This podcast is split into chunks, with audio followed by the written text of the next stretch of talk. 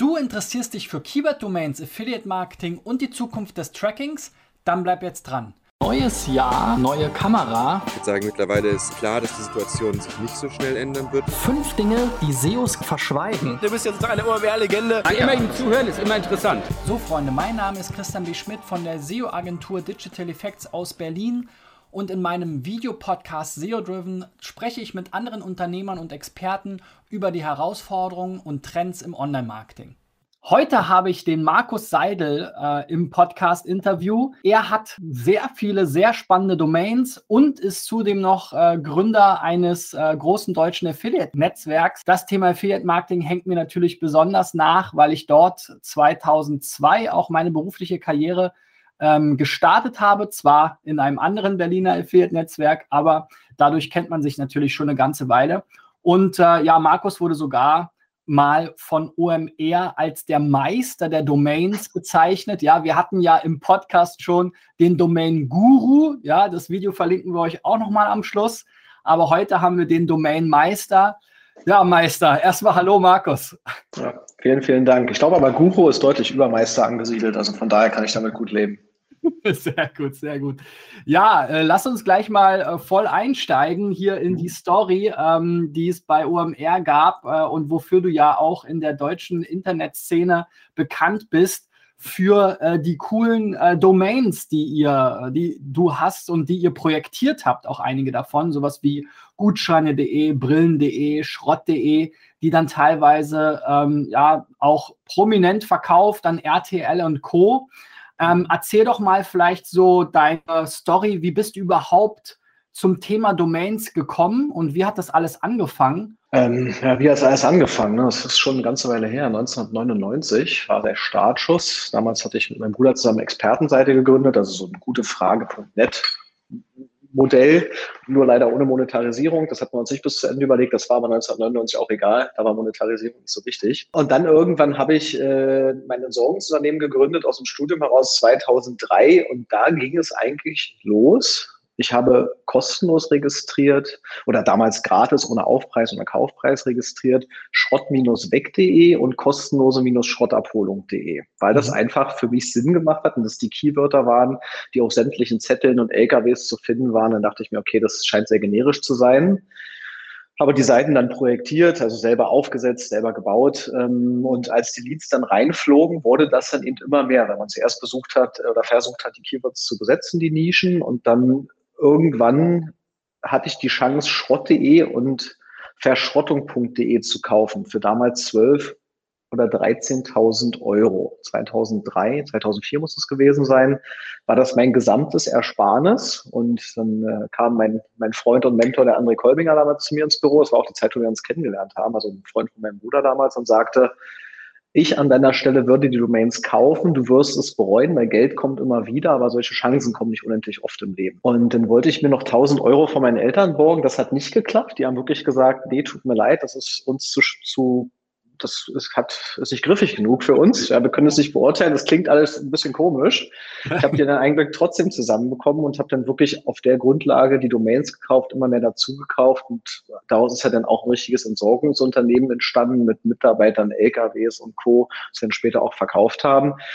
Und all das Geld, was eben nebenher verdient wurde, mein, mein Fetisch quasi war nicht Aktien, sondern ich habe irgendwie immer an Domains geglaubt und war da total fasziniert von, dass man sehr generische Begriffe einmal kaufen und damit besetzen kann für die, für die Ewigkeit, war überzeugt davon, dass Internet funktionieren wird und habe dann eben wirklich in sehr vernünftigen Dimensionen, ich würde sagen ähnlich wie der Philipp Klöckner, sehr, sehr viele Domains gekauft, mit einer großen Affinität zu de und com Mhm. Habe einige davon verkauft. Ich habe letztens mal irgendwie äh, quasi einen Strich runtergezogen. Also ich liege schon vorne, was Einkauf und Verkauf angeht, wenn man aber bedenkt, dass das Geld über 15 Jahre gebunden ist und wie schwierig der Domainmarkt ist, weil du ja diese Domains nicht zu einer Bank geben kannst und sie finanzieren oder beleihen kannst, sondern du bist darauf angewiesen, dass irgendjemand den Wert der Domain genauso einschätzt wie du. Da sind Domäne auch sehr speziell. Also Domäne mhm. haben immer eine ganz besondere Affinität zu hohen Preisen ihre Domäne ist immer die schönste. Aber ich sag mal, da waren auf dem Weg bei uns ein paar sehr, sehr schöne Exits dabei, rein leere Domains oder kleine Projekte, sowas wie Blumen.de, Pflanzen.de haben wir auch verkauft. Und ein paar Sachen wie bei Gutscheine.de, Brillen.de, Schrott.de sind halt wirklich Unternehmen draus geworden, die teilweise zwei-, dreistellige Umsätze inzwischen erwirtschaften, nicht mehr unter meiner Ägide. Ich habe das nur angestoßen, also gerade Brillen.de ist ja eine absolute Traumstory auch. Ähm, und das ist natürlich schon schön, ne? wenn du, besonders wenn du weißt, dass die Brillen.de ursprünglich bei Vielmann lag und wir einfach dem Pächter, der sie an Vielmann oder dem Verpächter, der sie an Vielmann verpachtet hat, die Domain abgekauft haben, dann ist es natürlich echt eine sehr, sehr schöne Story. Für uns zumindest. Ja, ja. Lass uns doch mal äh, bei dem einen oder anderen Projekt so ein bisschen einsteigen. Gutscheine.de zum Beispiel war so ein Modell, das hat ja auch viel mit Affiliate-Marketing zu tun. Deswegen ja. habe ich das immer so ein bisschen äh, be äh, ja, beobachtet und äh, da gab es ja auch einen großen Exit. Erzähl doch mal, wie seid ihr auf das Thema aufmerksam geworden? Ähm, und ja, das ist ja ein bisschen ein anderes Unternehmen als ja. Schrott.de. Ne? Schrott.de, ja. da geht es ja richtig ans, äh, ans. Eingemachte. Du hast, ja, du hast ja nur den Domänenkönig im Podcast quasi. Also den, äh, wir sind ja, mein Bruder und ich haben ja alles zusammen gemacht und mein Bruder ist eigentlich der Geniale von uns beiden. Der Entwickler ist mit einem sehr hohen IQ. Also ich arbeite quasi immer sehr, sehr gern und sehr, sehr viel und kenne eigentlich keine Tage mit weniger als zwölf Stunden. Aber mein Bruder hat immer gesagt, versuch mal aus wenig Zeit das Maximum rauszuholen. Und als ich denn, und da hatten wir Etzel auch schon zusammen, als ich denn beobachten durfte, wie er mit einer unglaublich schlechten Domain, so Gutscheincode for free.de oder sowas, also mhm. wirklich aus Domainer-Sicht eine Katastrophe, mhm. ja, äh, im Weihnachtsgeschäft signifikante vier, hohe vierstellige Umsätze verdient hat im Monat mhm. mit zehn Minuten Arbeit am Tag, war mein mhm. Ehrgeiz geweckt. dann war ich ja immer sehr untriebig, bin auch viel unterwegs gewesen, auf Affiliate-Konferenzen und Co. Habe hab halt irgendwann rausgefunden, wem die Gutscheine und die Gutscheine.de gehören. Habe auch bei Etzel natürlich gesehen, dass der Gutscheinmarkt absolut anziehend war damals und ein Markt, der sehr, sehr viel äh, Traffic und Nachfrage generiert hat. Das waren ja auch die Zeit mit Groupon und Co., also wo Gutscheine, mhm. unabhängig vom Modell, ne, Gutscheine, die hat ein anderes Modell als Groupon, aber wo Gutscheine als Sammelbegriff für Rabatt gerade so richtig auch Auftrieb erlebte. Habe mich dann mit dem Harald Hochmann, mit dem äh, österreichischen Kollegen, leider nur darauf einigen können, dass wir zusammen das Unternehmen gründen. Der Kaufpreis von Harald für die Domains war aus damaliger Sicht nicht stemmbar für uns, also hat er Anteil am Unternehmen bekommen. Mhm. Und Gutscheine.de haben wir 2009 gegründet und 2012 dann nach viel zu kurzer Zeit und viel zu früh an RTL verkauft. Das Thema habe ich aber noch als Geschäftsführer lange, lange begleitet. Ich war sechs, sieben Jahre noch bei RTL als Geschäftsführer. Da haben wir mit Gutscheine.de auch echt richtig viel bewegt, sind so sozusagen einer der Top drei in Deutschland gewesen als Publisher äh, im Bereich Gutschein und haben es dann auch so ein bisschen internationalisiert, Österreich und Schweiz mit den generischen Österreich und Schweiz Domains. Also von daher eine echt eine super runde Story mit einem Unternehmen, was auch von Tag eins an funktioniert hat. Also eine Gutscheine.de haben wir projektiert, haben die online gestellt und sie hat am ersten Tag Sales gemacht, am zweiten, dritten und dann immer mehr und immer wieder. Also wirklich blitzsauber. War ein schönes, tolles Projekt, tolle Firma. Jetzt hast du mir im Vorgespräch erzählt, du hast immer noch über 1000 generische Domains. Ähm, ja. Kann man ja nicht alle, äh, alle projektieren.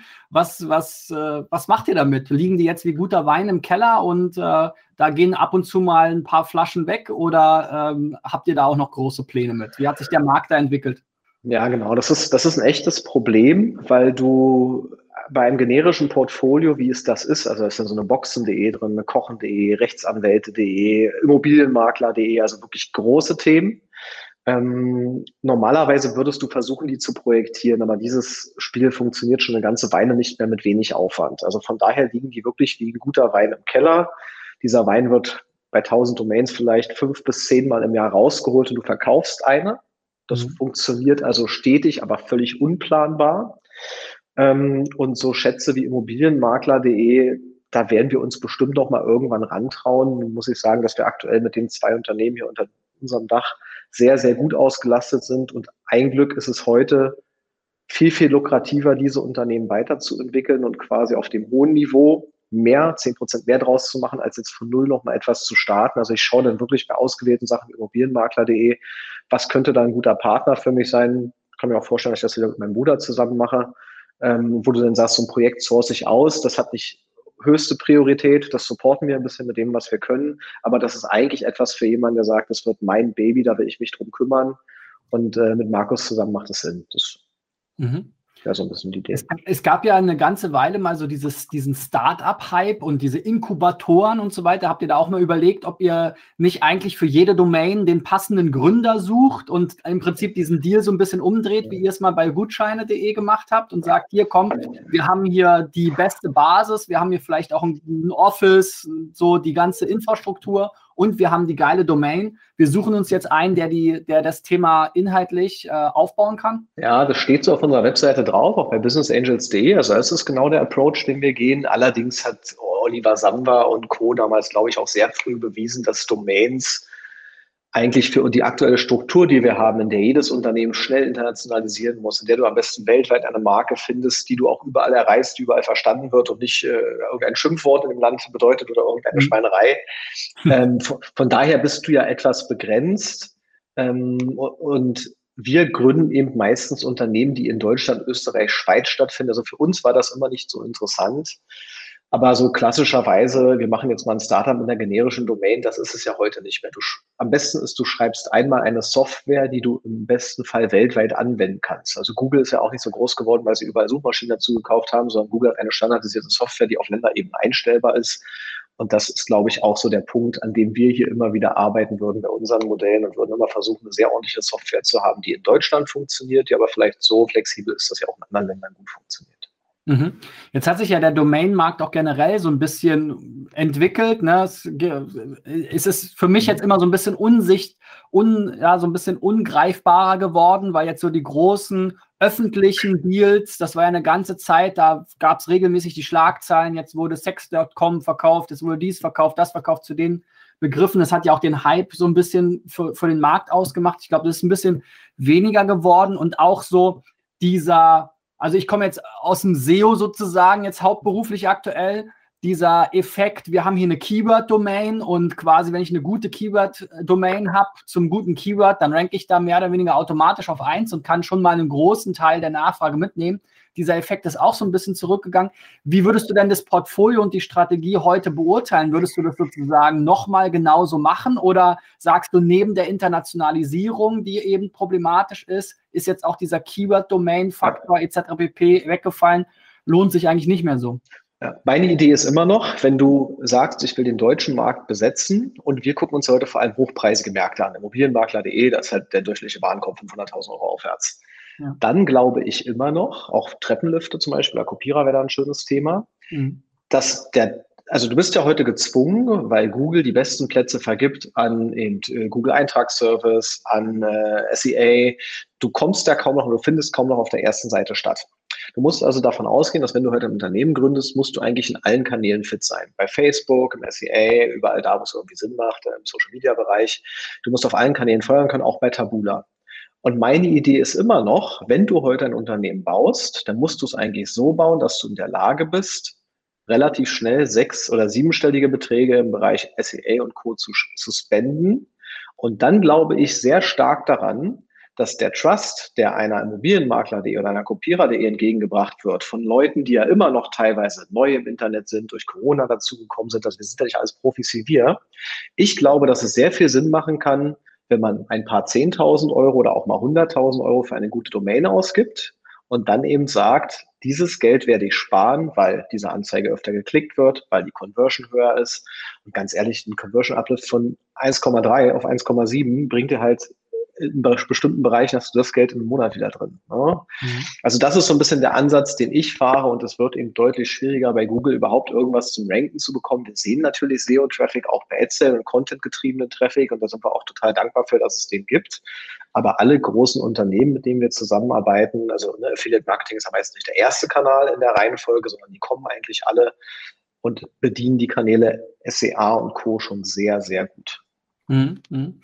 Mhm. Und jetzt vor dem Hintergrund, du hast ja auch Corona erwähnt, wirtschaftliche Unsicherheiten, gewisse Geschäftsmodelle, die wegbrechen, so das klassische Asset wird auch immer mehr in Frage gestellt. Es wird immer mehr in Richtung digitale Assets, NFTs, Coins etc. gedacht. Ist nicht eigentlich die Domain so, dass äh, das ursprüngliche digitale Asset, wo man sagen könnte, Mensch, da kann man irgendwo einen Wert hinter tun. Das ist eben ein nicht austauschbares äh, Asset. Ja, ja? Da, da, stehen doch schon ganz viele äh, Themen eigentlich in die richtige Richtung. Warum hat sich ja. dieser Markt nicht so krass entwickelt jetzt in dieser Zeit?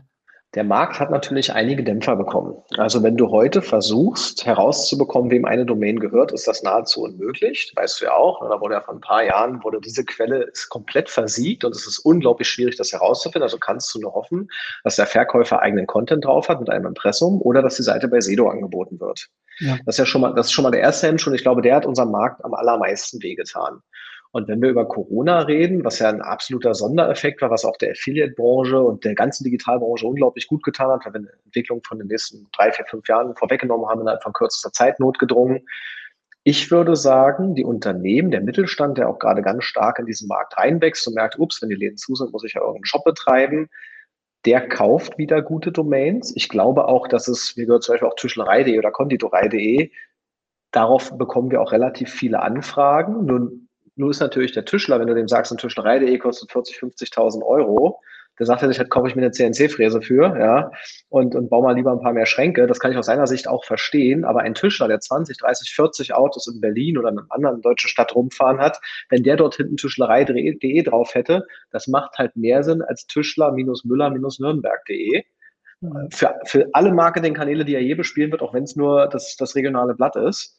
Und von daher hoffe ich eigentlich so ein bisschen, dass das so ähnlich ist, wie du es gerade beschrieben hast, dass Domains als, als digitales Asset eine Rolle spielen. Und wenn man sich so Käuferportale und Co. anguckt, die auch verkauft worden sind an Pro7, die haben ja vorher auch ein paar Domains bei mir gekauft, so solaranlage.de und sowas. Das waren auf jeden Fall Assets, die in der Präsentation vorkamen und die man auch erkennt und als externer Investor dann eben auch weiß, wenn da so ein großes Leadgeschäft hintersteht, dann ist es wirklich ein Asset und eine klare Abgrenzung gegenüber dem Wettbewerb. Gerade wenn es sich um Domains handelt, die keine Umlaute haben und vielleicht auch nicht im Singular, Plural identisch stark sind.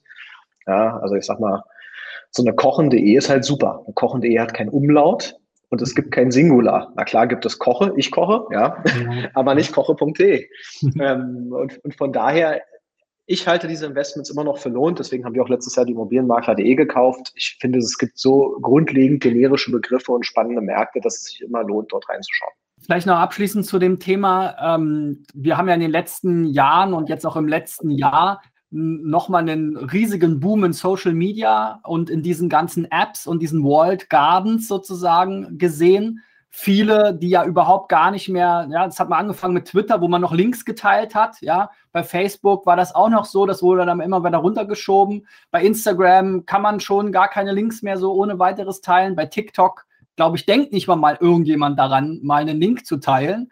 Ähm, ja. Wie siehst du diese Welt, gerade jetzt die neuen Generationen, die eigentlich vollkommen Domain eine Domain bedeutet für die ja gar nichts. Die sind in ihrer App und suchen danach den Inhalten, die für sie interessant sind oder werden sozusagen durch den Algorithmus auf diese Inhalte geschoben. Welche Rolle spielt denn in, diese, in diesem äh, Universum eine Domain noch? Ja, äh, der Shift ist natürlich dramatisch von Desktop zu Mobile. Auf der anderen Seite sehen wir natürlich auch, dass der Desktop-Bereich ja trotzdem aufgrund von neue Firmen drängen dort rein, fangen dort erstmal an. Der besteht also schon weiterhin und wir als Netzwerk tracken wir natürlich auch, wie viel mobilen Traffic bekommst du von uns und wie viel Desktop-Traffic und wie konvertiert der. Da muss man auch fairerweise sagen, im Regelfall konvertiert der mobile, äh, der Desktop-Traffic mit iPad-Traffic deutlich besser als der mobile Traffic. Ähm, das ändert sich natürlich schlagartig, wenn du eine App hast als Shop. Ne? Also im App-Universum sehen wir ja nicht mehr, was passiert. Es gibt diverse Anbieter, die bieten In-App-Tracking an, aber das ist keine Technologie, die sich heute durchgesetzt hätte. Das ist ein ganz eigener Markt, der nichts mit dem Philipp-Netzwerk in Europa zu tun hat, mit dem durchschnittlichen. Ich glaube, da wird es immer zwei Welten geben, weil das Shopping erlebt, also alles, was du täglich tust, Amazon, Salando vielleicht, das ist wahrscheinlich als App wirklich darstellbar. Und wenn ich auf mein Handy raufgucke, gibt es auch ein paar Apps, die haben eine hohe Nutzungsintensität meinerseits, die bleiben auch drauf. Würde ich jetzt, weil ich einen Carport oder einen Zaun suche, mir eine App runterladen? Wahrscheinlich eher nein. Oder wenn ich den Baubetrieb vor Ort suche, das hat auch bisher keiner bewiesen, dass er es besser kann mit einer Online-Lösung. Also ich glaube, das Rad dreht sich nicht ganz so schnell, wie wir immer alle denken. Ja, da kommen wir auch her zum Thema Cookie, wird es auch noch ein paar Themen geben. Aber den Mobile Shift nicht auszuwerten, nicht seinen Kunden zu präsentieren und nicht den Kunden zu raten, ihr müsst mindestens eine mobile Webseite haben und wenn ihr denkt, dass ihr so eine hohe Stickiness erzeugt, solltet ihr auch eine App haben. Ähm, das wäre natürlich fatal und völlig falsch. Der mobile Traffic ist auch bei uns 50 Prozent. Das ist wirklich gigantisch viel Traffic, der da unterwegs ist. Du hast ja schon ein paar Mal sozusagen so die Brücke geschlagen. Kommen wir mal zum Thema Affiliate Marketing. Ähm, du bist ja auch äh, Gründer äh, von AdCell, ähm, mittlerweile eines der wenigen großen deutschen ähm, Affiliate-Netzwerke. Äh, da auch wieder so ein bisschen ähnlich der Fokus auf den deutschsprachigen Bereich, wie schon bei den Domains. Allerdings diesmal nicht mit äh, partnerprogramme.de oder so. Die hat jemand anderes weggeschnappt. Ja. Ne? Auch ein guter Bekannter. Ähm, da habt ihr euch ja mit AdCell für, für, eine, ähm, für eine Brand entschieden. Vielleicht sozusagen als Übergang die Frage mal, warum da nicht auch eine generische Domain, sondern äh, jetzt diesmal eine richtige Brand sozusagen? Also äh, erstmal muss ich natürlich als Domainer unbedingt einwerfen, dass wir auch affiliate-netzwerk.de haben und die weiterleiten. aber, aber, die kam später. ähm, also das alles bei Etzel ist auf, der, auf dem Mist quasi meines Bruders gewachsen. Er hat die Firma ja alleine gegründet 2003 und die Idee damals war, eine, ein Wort zu finden, äh, die, welches die Symbiose aus Ad und äh, Zelle, also Zell darstellt. Mhm. Ist ja quasi sehr, sehr techlastig, mein Bruder. Mhm. Der Name steht im Alphabet relativ weit vorne. Wir beide kommen ja aus einer Zeit, wo auch solche Sachen nicht ganz unentscheidend waren. Es gab ja wirklich auf einmal viele Firmen, die AAA-Dienstleistungen hießen oder sowas. 1A-Tischlerei. Ja, genau, die 1A-Tischlerei. ähm, also, also das ist der ganze Hintergrund. Ich kann mich an eine, eine Markenschutzrechtsklage mit Q-Sales relativ stark, äh, relativ früh am Anfang erinnern. Die mhm. haben wir aber, die haben wir abgebügelt und sind uns da, das haben wir uns irgendwie geeinigt. Aber sowas kann natürlich auch eine Idee sehr früh stoppen, ne, wenn ein börsennotiertes Unternehmen äh, dir da Knüppel zwischen die Beine wirft. Ähm, ja, und erzähl die Entwicklung. Mein Bruder hat das, ich bin 2004 rein mit 50 Prozent, 2010 äh, auch in diesem ganzen Gutscheine.de, was ich ja mit meinem Bruder auch zusammen gemacht habe, hat dann mein Bruder immer gesagt, er zieht sich ein bisschen zurück, wird die Anteile verkaufen wollen. Das habe ich dann gemacht. Das war damals sehr risikoreich, weil mein Bruder ja eigentlich der geniale Techie im Hintergrund war, der sowas eben komplett auch sieben Jahre lang gebaut hat und alles verstanden hat und alle, alle Sachen kannte. Und wir hatten damals einen Entwickler, das heißt, mein Downside war, der ein Entwickler geht. Das hat auch echt noch eine ganze Weile gedauert, bis da mehr Entwickler waren. Und ich glaube, warum ist Etzel heute erfolgreich und vielleicht auch erfolgreicher als andere?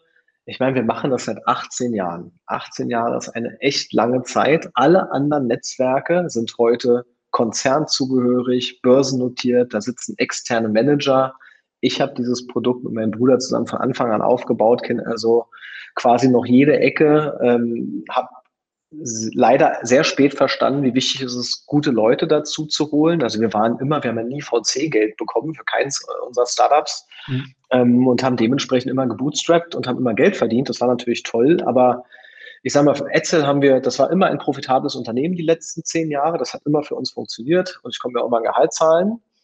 Aber erst als wir Gregor von Avon dazugeholt haben, der da Head of Sales war und zu uns gekommen ist, kann man sagen, hat das Ganze nochmal eine professionelle Ebene mehr bekommen. Und der Gregor konnte natürlich auch viel Erfahrung mitbringen und viel, äh, kannte viele Affiliates, kannte viel Programmbetreiber und hat das hier sehr, sehr gut strukturiert. Und heute führen wir auch das Unternehmen zusammen. Das war quasi das nächste Level für uns. Und dann kam 2020 Corona, was dem Affiliate-Markt so substanziell geholfen hat, weil sich die Umsätze natürlich A, alle transferiert haben von Ladengeschäften in den Online-Shop und B, natürlich auch, weil der Mittelstand wirklich brutal gemerkt hat, was er tun muss.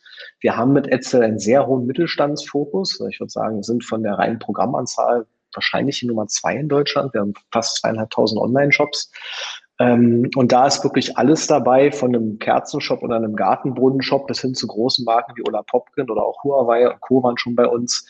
Also von daher, die Idee war immer, wenn du klein kannst, wenn du mittelständisch kannst, kannst du auch groß. Wenn du groß kannst, kannst du aber nicht zwangsläufig klein. Und wir sind hier immer noch, wir sind ein 40 Mann starkes Team. Ähm, viele der Mitarbeiter schon sehr lange hier, fünf Jahre, acht Jahre, zehn Jahre. Die sind auch alle sehr erfahren. Wir haben heute eine Struktur, wo wir, glaube ich, auch sehr wettbewerbsfähig sind.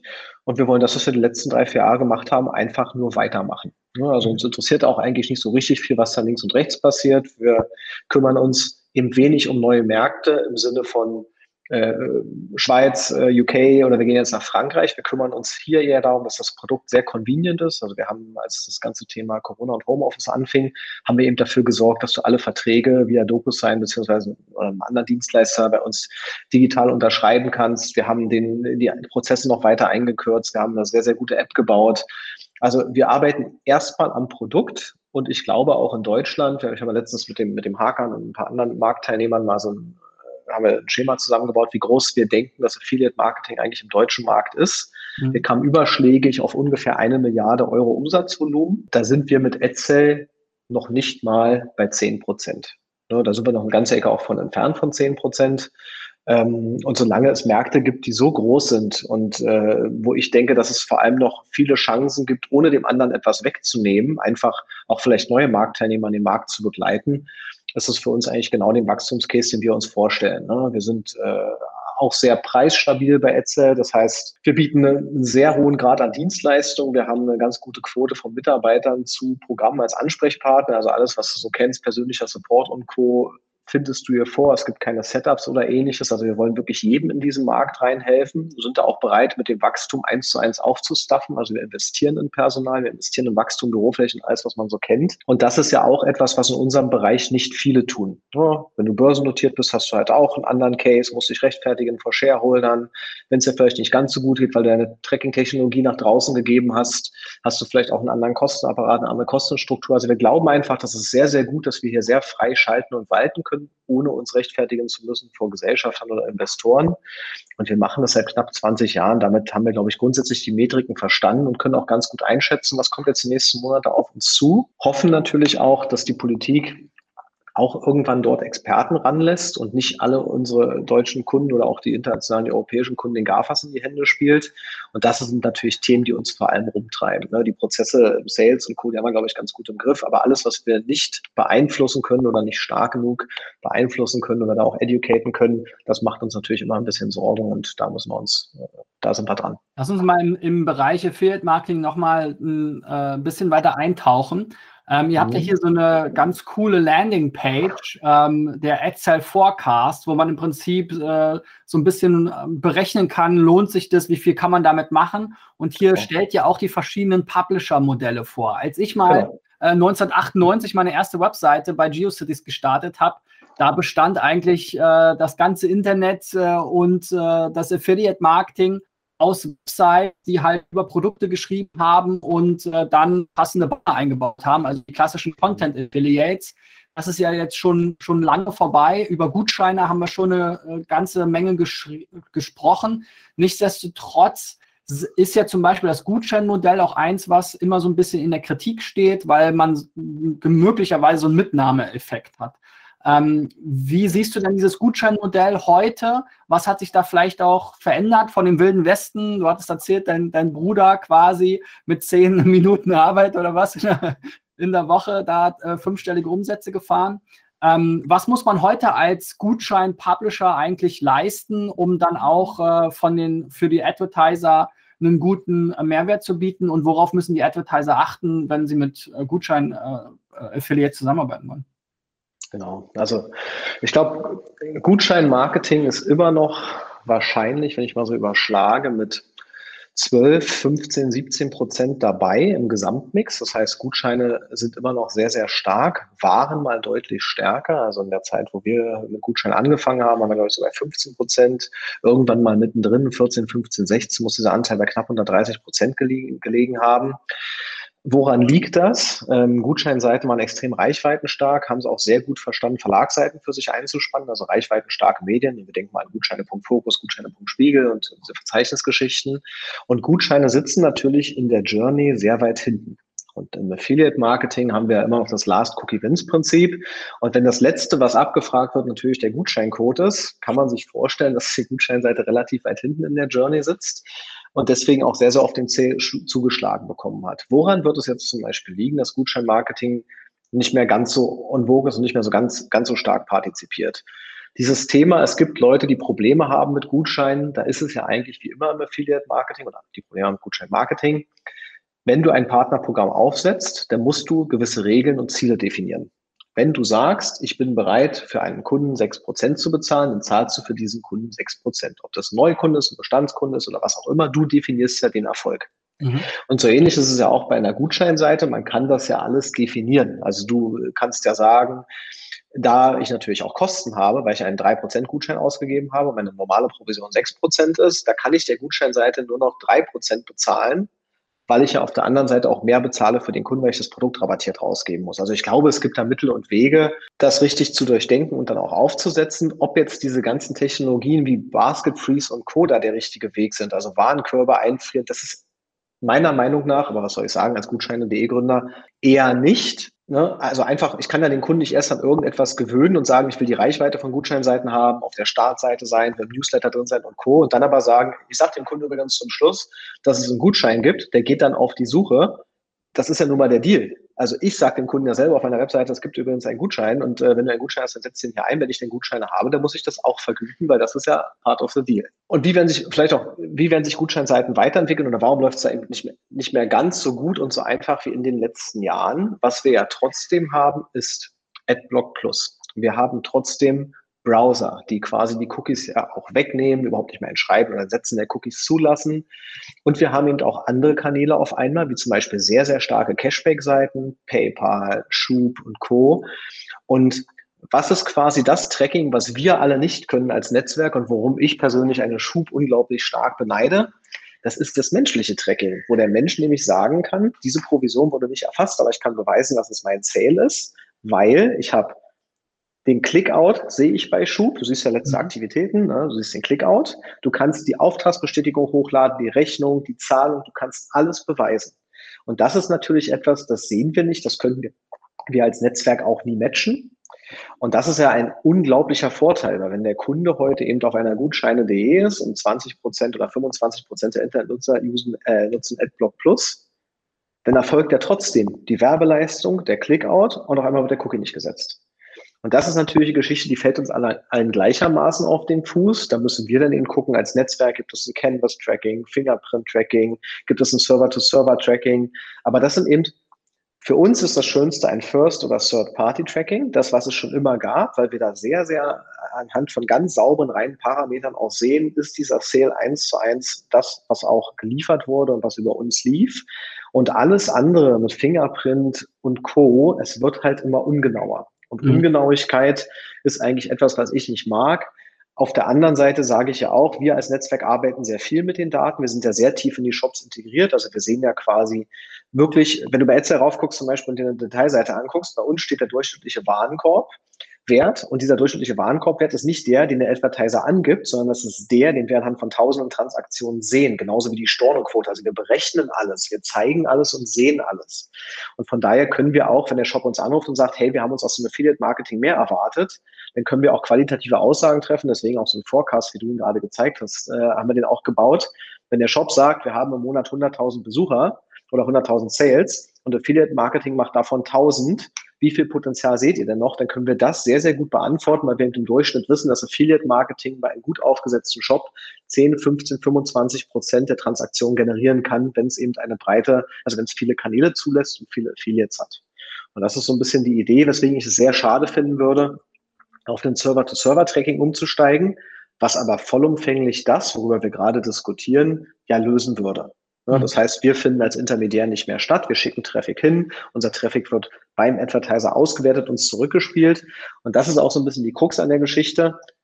Eigentlich müsste Tracking jedem Advertiser selbst obliegen. Also eigentlich müsstest du tracking.ullapopkin.de haben. Dort müsste es eine Art Dashboard geben, wo du sagst, wir haben diverse Marketingmaßnahmen von Radio, TV, Internet, SEA, alles, was eine Rolle spielt. Und wir gewichten die jetzt mal für uns und geben dann den Kanälen das zurück. Also wir attribuieren einmal richtig und sagen, es zählt für alle Last Cookie Wins oder First Cookie Wins und dementsprechend werden die Umsätze verteilt.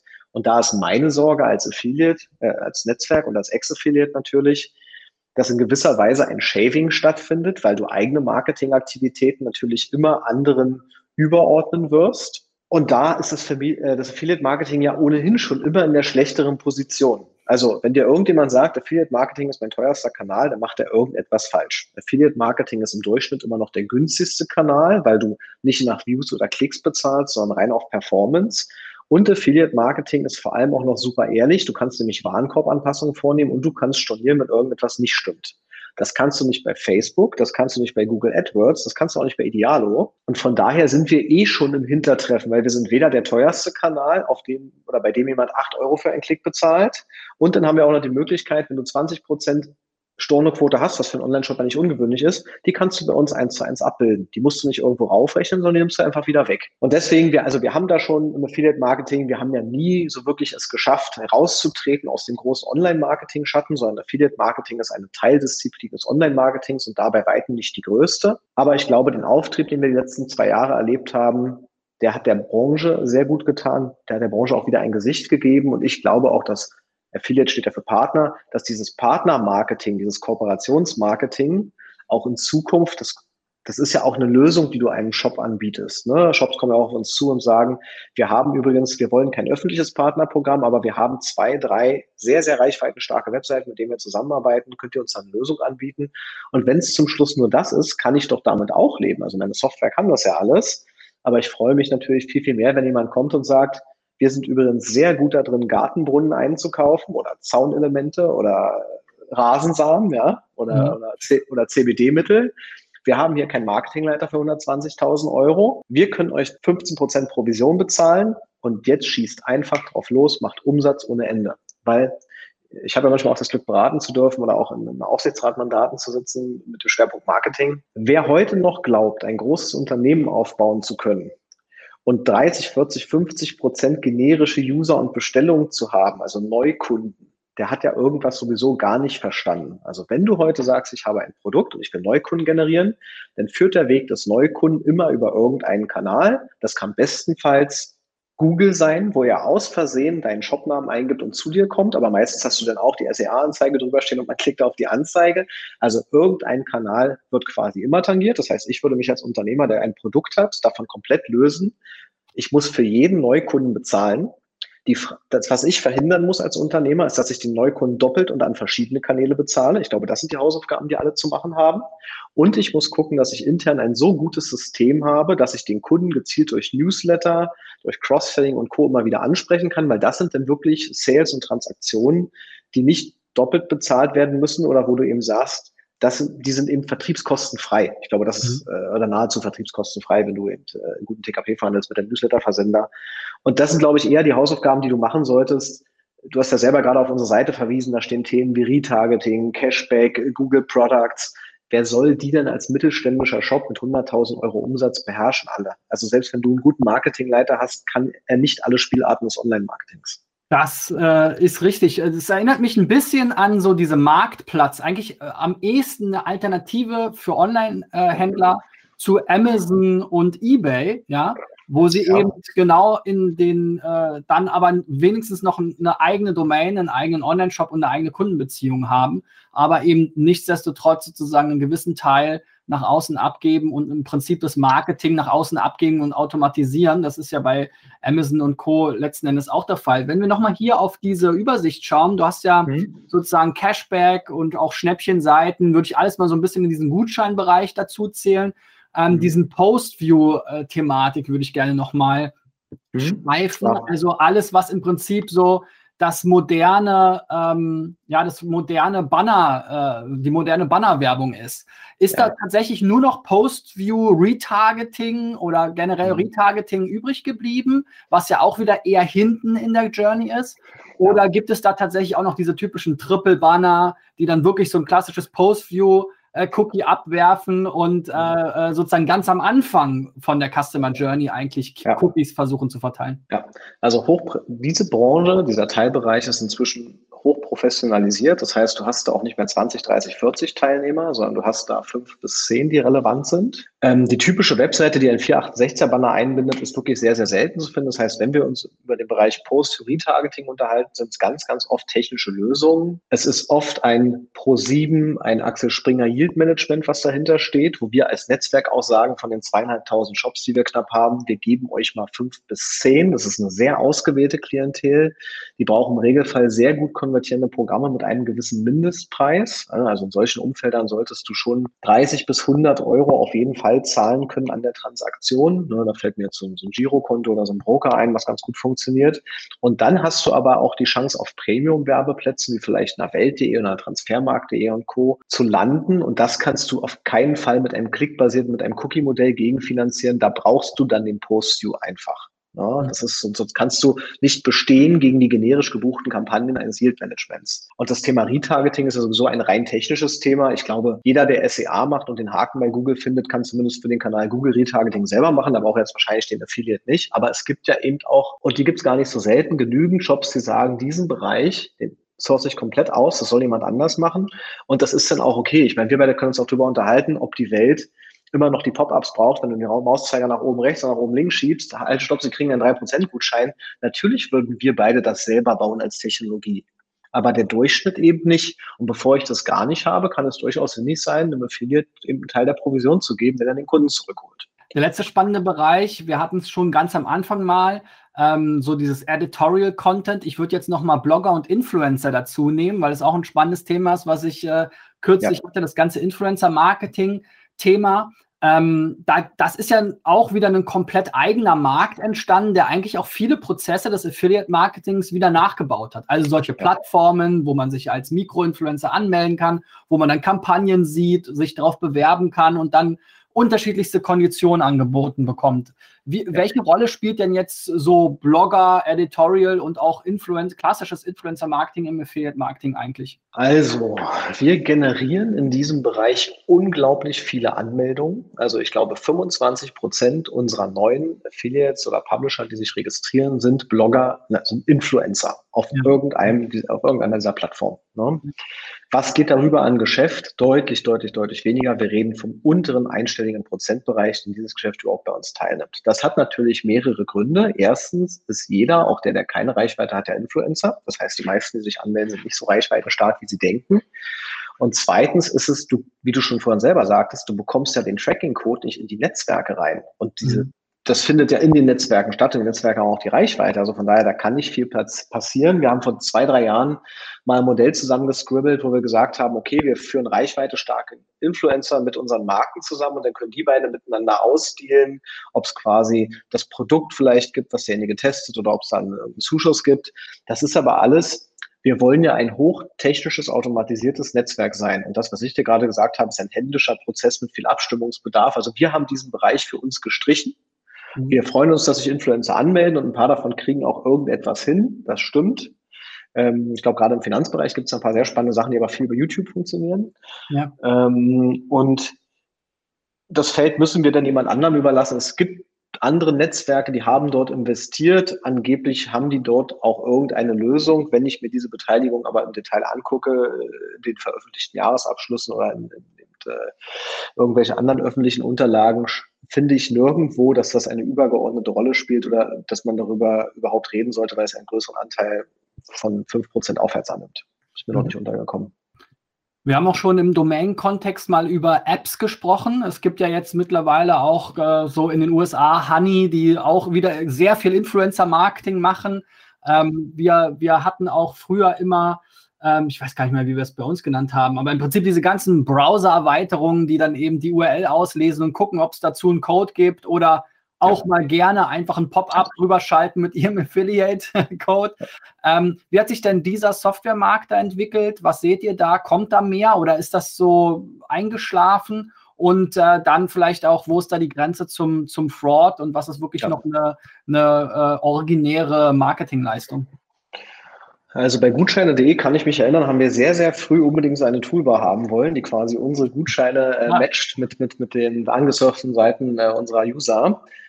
Die haben wir damals entwickelt. Ich glaube, wir haben sage und schreibe in einem Jahr 3000 User dafür eingesammelt. Also wir haben wirklich noch auf der eigenen Webseite beworben. Und die, die Zurückhaltung bei den Advertisern und Netzwerken war auch enorm. Also das war nichts, was gewollt war. Das muss so 2011 gewesen sein, 2012 ungefähr. Und als ich Anfang 2020 in Las Vegas war und in Bangkok, äh, Ossi wie ich bin, ich ja, bin ich ja wenig gereist, ja, und habe dann gedacht, so, jetzt ist der Gregor da, macht den zweiten Geschäftsführer, jetzt kann ich die ganzen coolen Events mitnehmen und habe mich mal nach, noch vor Corona quasi nach Bangkok und, äh, und in die USA getraut. Das war auch gut so.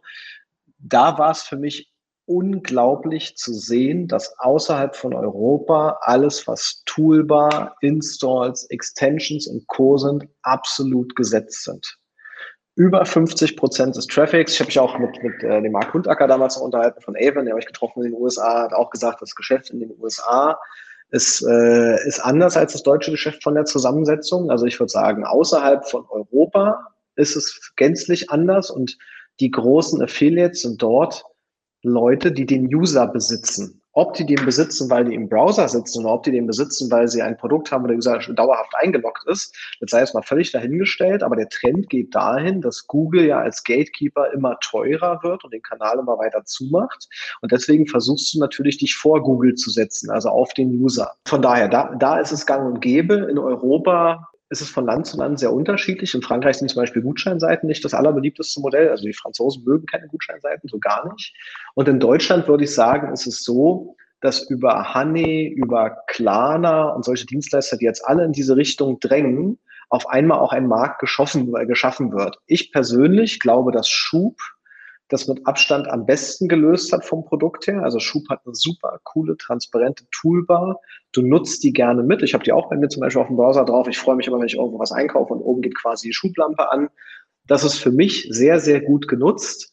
Alle darüber hinausgehenden Technologien, wo ich mich auf den Computer des Users draufsetze und Cookies droppe, sowas fliegt hier raus. Das gibt's auch immer weniger. Also wir kommen ja wirklich beide aus ganz wilden Affiliate-Seiten, wo du die Hälfte der Anmeldung äh, als Fraud aussortieren musstest also sowas gibt's nicht mehr. Ne? So Affiliates aus, aus China, Indien, Peking, die man nicht lesen kann, die man einmal auszahlt, die nie wieder da sind, das ist eine absolute Seltenheit geworden. Wir, das ist schon ein deutlich höheres Niveau als das, äh, wo wir angefangen haben. Ähm, und ansonsten würde ich das, glaube ich, beobachten wollen. Also was da, also auch, auch wir, wenn uns auch Payback hat eine sehr starke App zum Beispiel, einen sehr starken äh, mobilen Bereich, auch, ist auch in dem Bereich aktiv.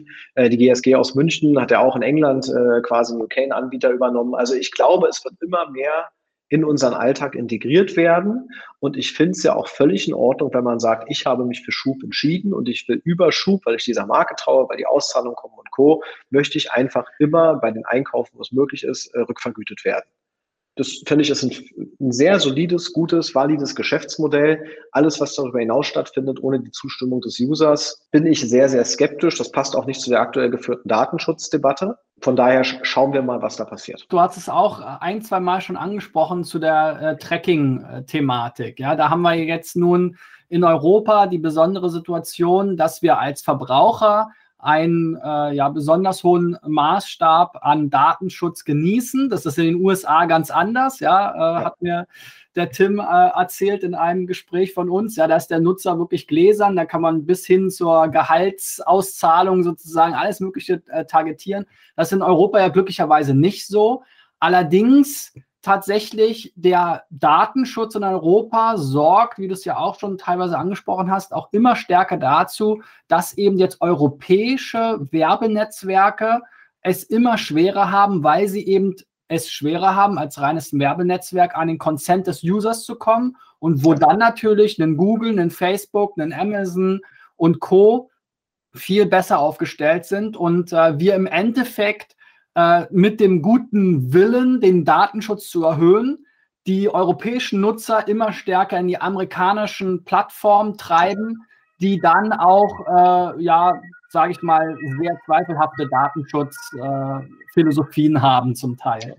Ähm, und gerade für so ein Affiliate-Marketing ist ja äh, sozusagen der, der drohende Wegfall von Third-Party-Cookies im Marketing eine große Bedrohung. Ähm, wie geht ihr damit um? Wie siehst du das? Ja, also erstmal hast du ja schon gesagt, dass es eigentlich politisch nicht clever gespielt ist. Ja, und dass wir wirklich mit dieser Entscheidung vor allem amerikanische Player stärken. Das kann eigentlich überhaupt nicht im Interesse äh, der EU sein. Auf der anderen Seite ist Datenschutz meiner Meinung nach auch, das ist ein hohes persönliches Gut. Das sollte man dem User definitiv überlassen, ob er das teilen möchte oder nicht.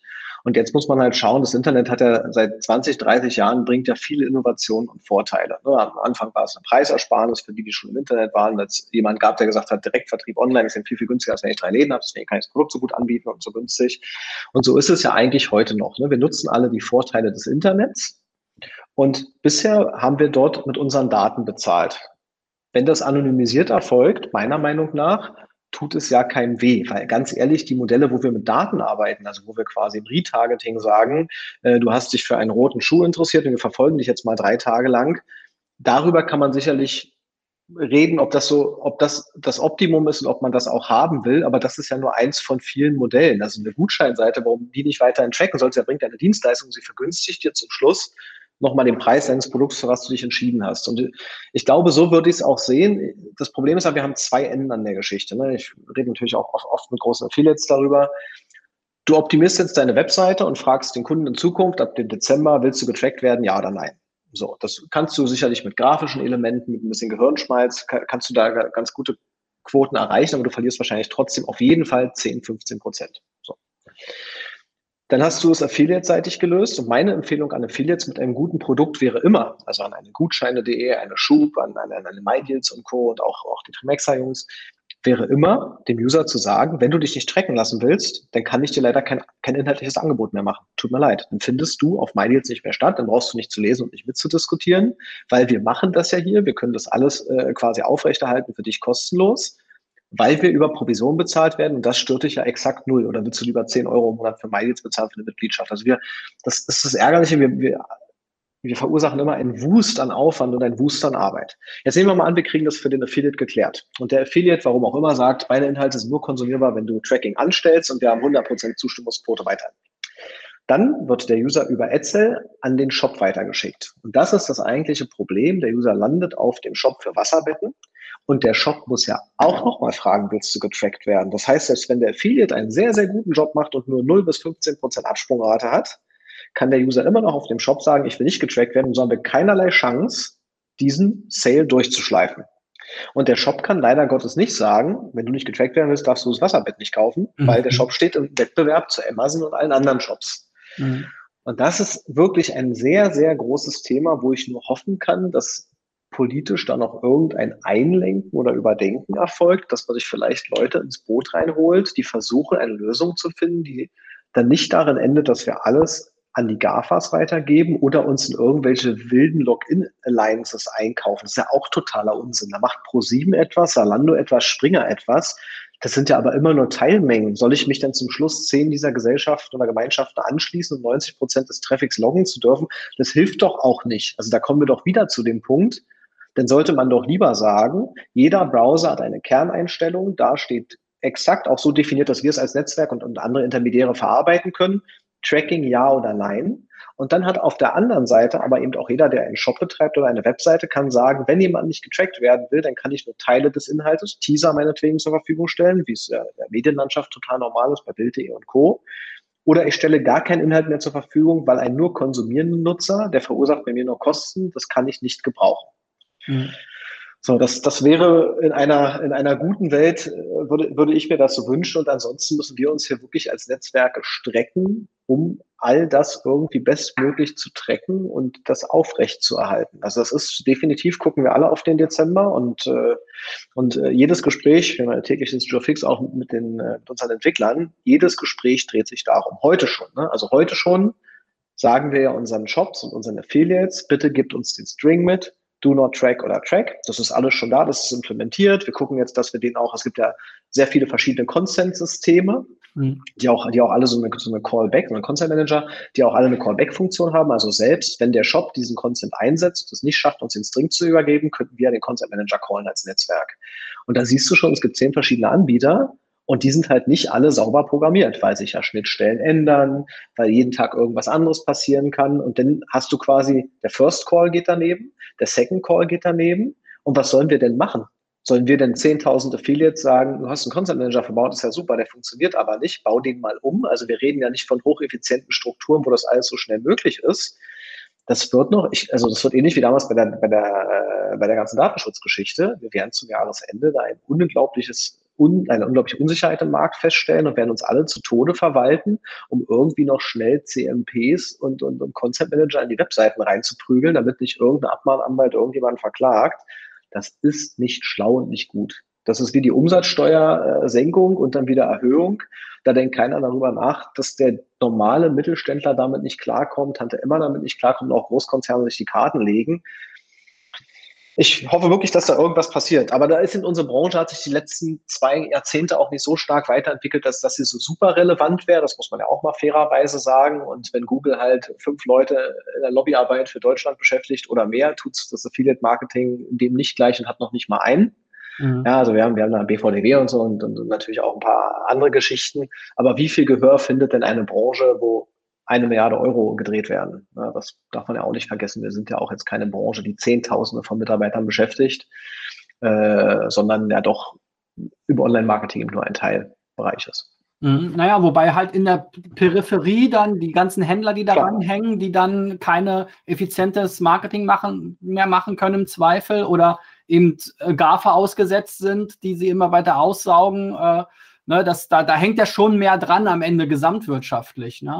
Und ähm, wir haben ja noch, wir haben ja noch Glück. Ne? Also Deutschland vergisst man ja immer. Du hast ja vorhin auch mal angesprochen, dass wir eigentlich ein ganz gutes Gegenstück sind zu, zu eBay und Amazon, um sich da als Händler auch ein bisschen wieder zu, zu lösen und zu befreien. Das stimmt. Also 28 Ausrufezeichen.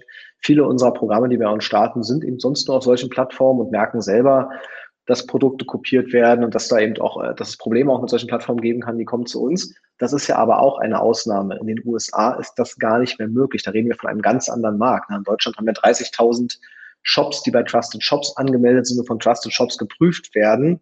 In einer Amazon-Welt braucht es wahrscheinlich keine 5000 Shops, wenn Amazon fertig ist. Und das ist für uns ja auch, weswegen wir hier so gerne in Deutschland sind. Wir haben hier einen kompetitiven Markt und ganz viel Mittelstand. Also auch großes Lob nochmal an den Mittelstand. Themen wie Zahlungsausfälle während Corona und sowas, ne, davon können wir nicht berichten. Also wir haben hier mhm. wirklich tolle Partner auf Augenhöhe ähm, und das funktioniert alles. Und deswegen halte ich es auch aus unserer Sicht für total schlau, jetzt keinen internationalen Fokus anzustimmen direkt morgen, sondern wirklich zu sagen, wir wollen hier in Deutschland relevant groß werden und glauben, dass wir es auch in Deutschland hoffentlich perspektivisch besser machen können als alle anderen Netzwerke. Das wäre unser erster Fokus. Wie siehst du denn die Entwicklung, dass zum Beispiel dann jetzt ja auch traditionell große Affiliates wie Ideale oder so auch ihren eigenen Warenkorb bauen? Könnte das nicht auch so eine Art, äh, ich sag mal, AdSell globaler äh, Warenkorb, so die Shopify, in den USA ist das das Shopify-Modell sozusagen, ja, ja äh, zwar auch über die verschiedenen Domains, aber im Endeffekt eine Plattform, die sich eigentlich als technologischer Anbieter den Consent für alle als so eine Art äh, Netzwerk sozusagen holen kann. Könnte es nicht auch so sein, dass AdSell oder im Affiliate-Marketing solche Lösungen sich etablieren, wo man dann den Warenkorb auf die Publisher-Seite holt und im Prinzip jede Publisher-Seite, wie jetzt ein Idealo, zum Marktplatz macht? Ja, also das Thema bei Idealo äh, kenne ich natürlich, habe ich auch äh, schon sehr, sehr intensiv und, und nah kennenlernen dürfen mit dem Warenkorb das muss so vor fünf Jahren gewesen sein, vor vier Jahren, wo sie das sehr, sehr stark versucht haben reinzupressen. Ich glaube, das ist nicht annähernd so erfolgreich, wie sich Idealo das gewünscht hat. Ähm, und diese, dass es bei Shopify funktioniert, liegt ja daran, dass sie das gesamte Backend stellen. Also sie stellen das Backend für alle Shops, deswegen können sie es auch aggregieren. Auch wir können ja jetzt haben sechs Millionen Produktdaten. Auch ich kann dir quasi achtmal den Adidas Samba Schuh anzeigen von unseren Shops. Wo ist der günstigste, wo ist der, äh, der, der teuerste? Das geht alles, aber du bräuchtest die Shop-Hoheit, um das zu realisieren, was du sagst. Ähm, die haben wir eben so vom Modell her, ist es in Deutschland nicht so und ist so nicht gegeben und deswegen ist Shopify auch so unglaublich stark und wird diese super Story, glaube ich, auch noch eine ganze Weile fortschreiben. Aber ja, du hast recht, die Affiliate-Netzwerke hätten sich viel, viel tiefer reingraben müssen. Also, wenn du auch fragst, wo ist, wo ist jetzt unsere, unser Modell für die Zukunft? Also, wir sehen uns leider nicht als Shopify, würde ich sehr gerne machen, aber das ist out of range. Aber auch ich glaube, dass dieses normale Affiliate-Modell muss definitiv jetzt deutlich, deutlich breiter aufgestellt werden. Und da haben wir auch schon ein paar Ideen. Und ich glaube auch, dass das nicht der Fokus heute ist von traditionellen anderen Netzwerken, sondern ne, da kümmert man sich darum, mehr Shops anzuschließen. Und ich glaube aber, dass man eher versuchen sollte, eine, eine neue äh, Tiefe bei den Shops zu erreichen, eine stärkere Verankerung noch. Also ich sehe uns schon auch viel mehr als Dienstleister in Zukunft, der dafür sorgen muss, dass er innerhalb der gesamten Sales-Kanäle einen relevanten Sales-Kanal stellt. Und dafür musst du einfach nur breiter werden und musst schauen, wo kannst du links und rechts Geschäftsmodelle finden, die sehr nah an deinem eigenen dran sind. Also wir werden jetzt wahrscheinlich keine Paketbeilagen verschicken morgen als Etzel, auch da.